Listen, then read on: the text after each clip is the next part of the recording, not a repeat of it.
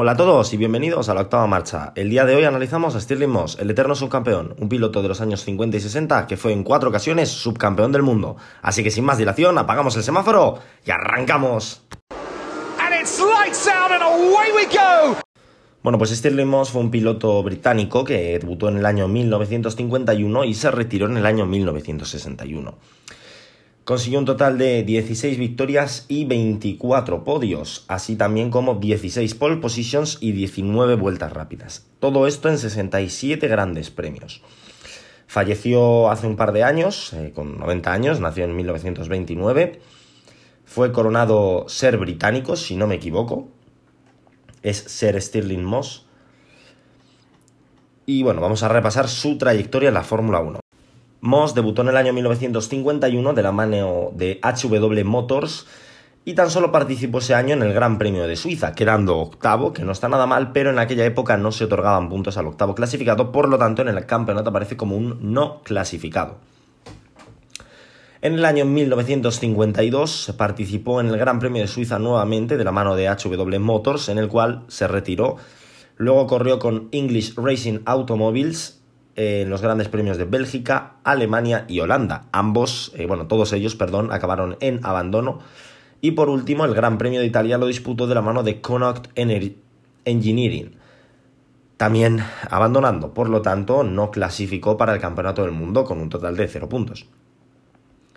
En el año 1953 participó en el Gran Premio de Holanda de la mano de Connaught Engineering, quedando noveno y luego se movió a Cooper disputando el Gran Premio de Francia, donde abandonó sexto en Alemania, lo cual es un muy buen resultado, y decimotercero en Italia.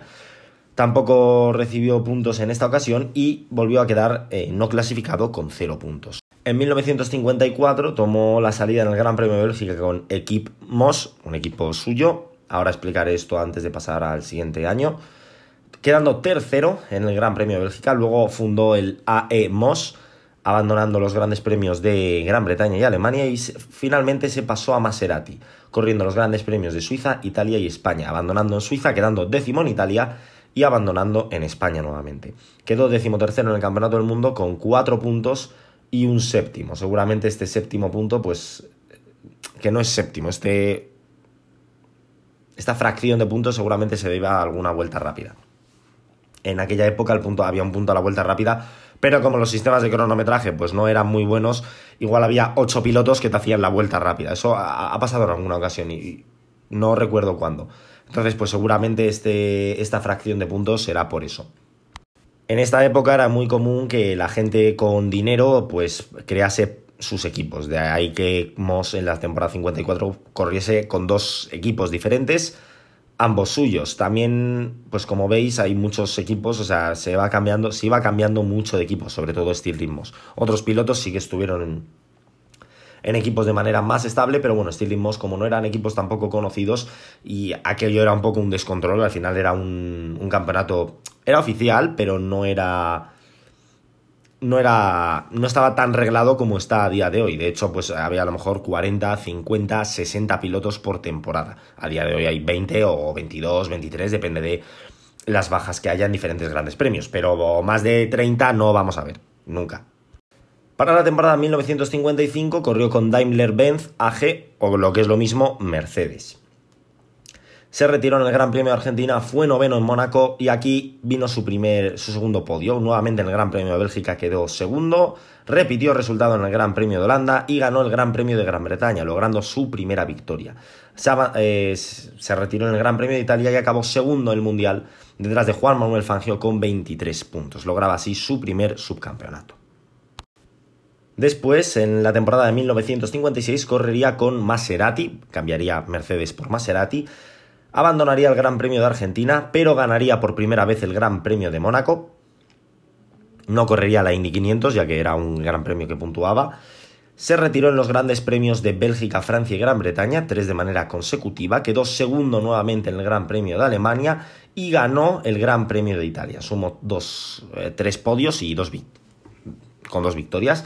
Y volvió a ser segundo tras Juan Manuel Fangio con 27 puntos. Fangio ganaba el que sería su cuarto mundial y Stirling Moss conseguía su segundo subcampeonato. Para la temporada 1957 debutaría con la, eh, con la escudería perdón, Maserati, quedando octavo en Argentina, y de ahí se movería a Vanderbilt Products, abandonando el Gran Premio de Mónaco, no participando ni en las 500 millas de Indianápolis, que era algo habitual en aquella época, ni en el Gran Premio de Francia, ganaría el Gran Premio de Alemania, quedaría, perdón, de Gran Bretaña, quedaría quinto en el Gran Premio de Alemania y Alemania, perdón, y ganaría los dos últimos grandes premios de la temporada, el de Pescara y el de Italia. Acabó nuevamente segundo por tercera vez consecutiva con 25 puntos detrás de Juan Manuel Fangio que lograba su quinto y último mundial. Moss eh, conseguía ser segundo por tercera vez consecutiva detrás de, Fangio. De aquí viene lo del eterno subcampeón, pero todavía no hemos terminado porque tiene, le quedan unos años a Stirling Moss. En la temporada de 1958 correría con RRC Walker Racing Team en el Gran Premio de Argentina, el cual ganaría y de ahí se volvería a ir a Vanderbilt Products, retirándose en el Gran Premio de Mónaco, ganando el Gran Premio de Holanda, no corriendo las 500 millas de Indianápolis, retirándose en el Gran Premio de Bélgica, siendo segundo en el Gran Premio de Francia, abandonando los grandes premios de Gran Bretaña y Alemania, ganando el Gran Premio de Portugal, abandonando el Gran Premio de Italia y ganando el Gran Premio de Marruecos. Volvería a quedar segundo nuevamente por cuarto año consecutivo con 41 puntos. En esta ocasión no lo haría detrás de Juan Manuel Fangio, sino que lo haría detrás de Mike Hawthorne, el cual tengo un episodio dedicado a él, que es, ahora os lo digo, para que lo, por si queréis buscarlo y oírlo, porque tiene una historia bastante curiosa, el 2 por 09, ¿vale? El noveno episodio de esta segunda temporada, pues ahí como, como detalle, por si queréis oírlo, hago un poquito de spam. Para la temporada de 1959 comenzaría la temporada con RRC Walker Racing Team nuevamente en el Gran Premio de Mónaco, el cual abandonaría, no correría las 500 millas de Indianapolis y abandonaría en el Gran Premio de Holanda.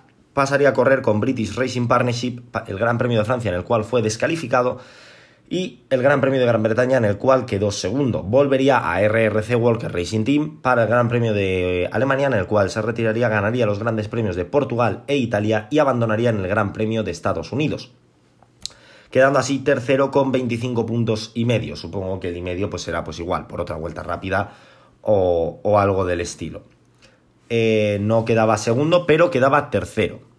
Eh, la verdad es que estaba consiguiendo buenos resultados el piloto británico temporada de 1960 correría con RRC Walker Racing Team, abandonando el Gran Premio de Argentina, ganando el Gran Premio de Mónaco, quedando cuarto en Holanda, retirándose en Bélgica, no participaría en los grandes premios de Francia y Gran Bretaña, sería descalificado en Portugal, no correría en Italia y ganaría en Estados Unidos, quedando así tercero con 19 puntos, volvía a subirse al cajón final, pero no en la posición que seguramente le hubiese deseado al piloto británico. Y para la temporada 1961, su última temporada en la categoría, correría nuevamente de la mano de RRC Walker Racing Team, ganando el Gran Premio de Mónaco por tercera vez, lo cual es bastante meritorio, quedando cuarto en el Gran Premio de Holanda, octavo en el Gran Premio de Bélgica, abandonando los grandes premios de Francia y Gran Bretaña, ganando el Gran Premio de Holanda, retirándose en Italia y en Estados Unidos y siendo descalificado en Inglaterra, volviendo a quedar tercero por tercera vez consecutiva con 21 puntos. Después de esto se retiró de la Fórmula 1 y esta ha sido su trayectoria. Ahora voy a comentar unas cosas que tienen relevancia en la historia de Stirling Moss. Stirling Moss ganó 16 carreras eh, y se subió al podio en 24 ocasiones, es decir, tan solo en 8 ocasiones no se subió para ganar. Esto lo hizo en Bélgica en dos ocasiones, en los grandes premios de 1954 y 1955.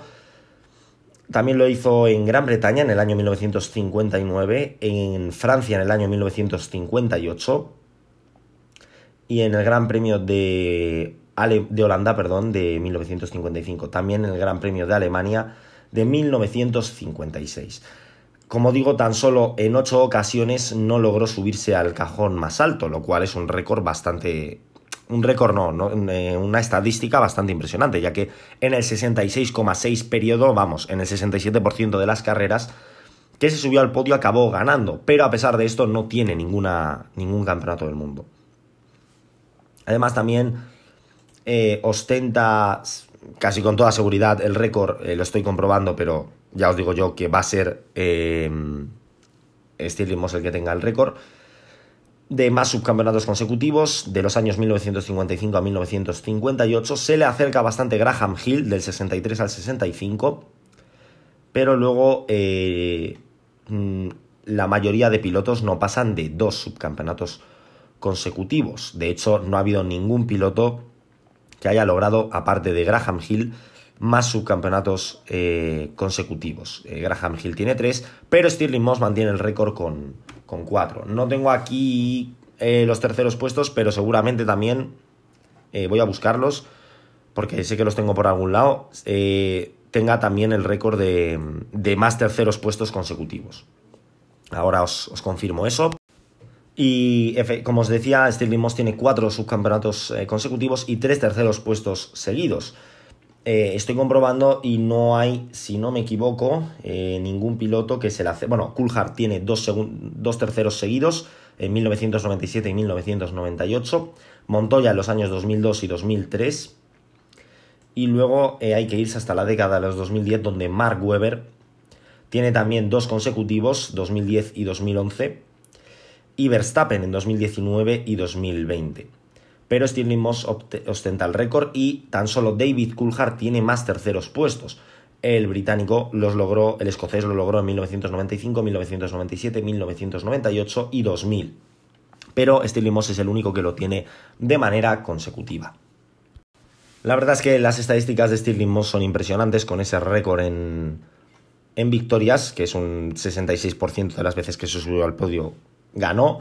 También ostenta 16 pole positions y 19 vueltas rápidas. Era un piloto bastante rápido, pero que mm, los abandonos le jugaron una mala pasada, ya que en el primer año que fue subcampeón abandonó en dos carreras y fue noveno en Mónaco.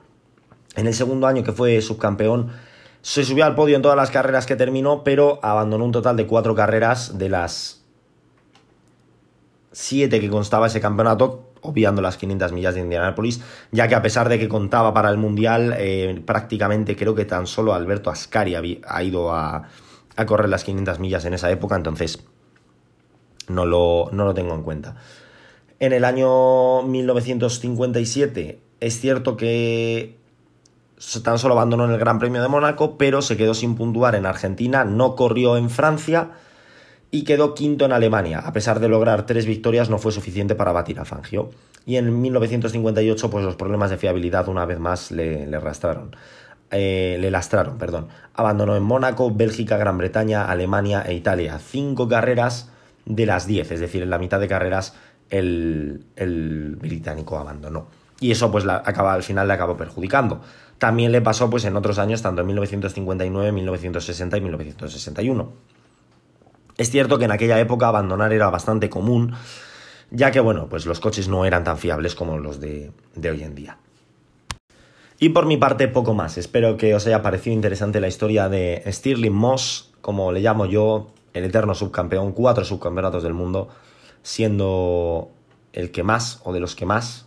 Creo que a lo mejor está empatado con, con otro piloto, con Mansell puede ser, me suena, ahora mismo no, no lo sé.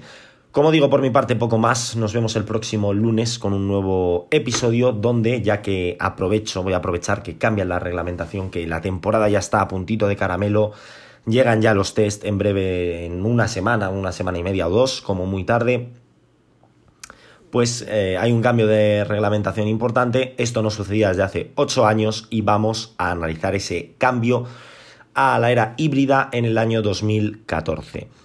Por mi parte, como digo, nada más que añadir. Espero que os haya gustado el episodio de hoy y nos vemos el lunes. Hasta la próxima. Awesome, mate.